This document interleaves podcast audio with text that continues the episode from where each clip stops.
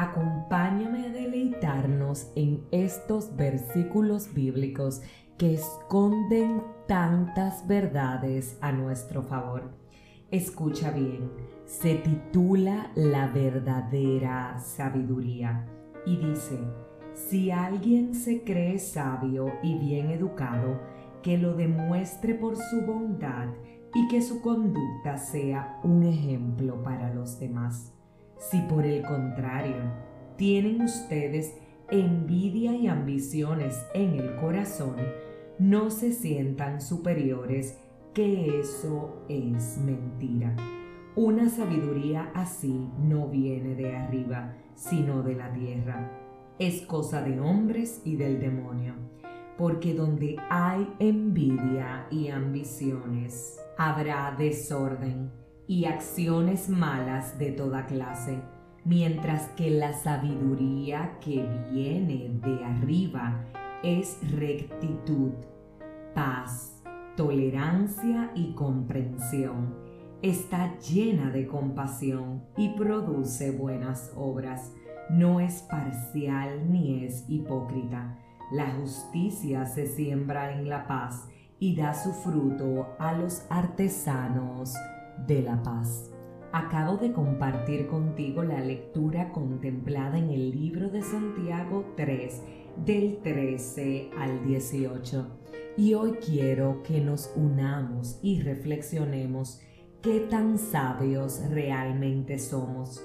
Nos creemos sabios y bien educados, pero la pregunta es, ¿Cómo lo demostramos? ¿Somos acaso personas bondadosas y dispuestas a servir a los demás?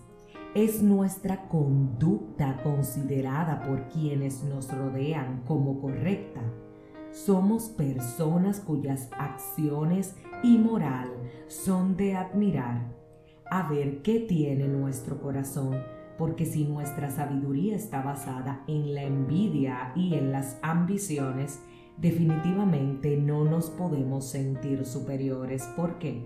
Porque esa no es la verdadera sabiduría. Por el contrario, esa es una repleta de mentiras. Como nos dice la Biblia, el fruto de la sabiduría es un comportamiento recto. ¿Eres tú una persona y yo también con un comportamiento adecuado? Dice también que es la paz, la tolerancia y la comprensión. A ver, si le preguntáramos a un tercero que nos conoce si somos tolerantes, si proyectamos paz y si somos comprensivos, ¿cuál crees honestamente que sería su respuesta? ¿Eres y soy acaso personas repletas de compasión. ¿Somos acaso personas misericordiosas que producimos buenas obras y que nuestro servicio habla por nosotros? ¿O por el contrario, somos personas parciales e hipócritas que no somos honestos tampoco con nosotros mismos? ¿Quiénes somos y qué estamos haciendo? Quiénes somos y cuál sabiduría estamos contemplando. ¿Acaso somos personas justas que siembran la paz? ¿Acaso es ese nuestro fruto, es decir, la paz? Que hoy sea el día en que nos unamos y le pidamos a nuestro Padre que nos haga personas sabias que podamos predicar con el ejemplo, que quienes nos vean puedan reconocer la figura de Dios en nosotros a través de la bondad, que ayudemos de manera desinteresada y que nuestra conducta sea un ejemplo para los demás, que cumplamos con cada uno de los frutos de la sabiduría contemplados en la lectura bíblica del día de hoy, es decir, rectitud, paz, tolerancia y comprensión.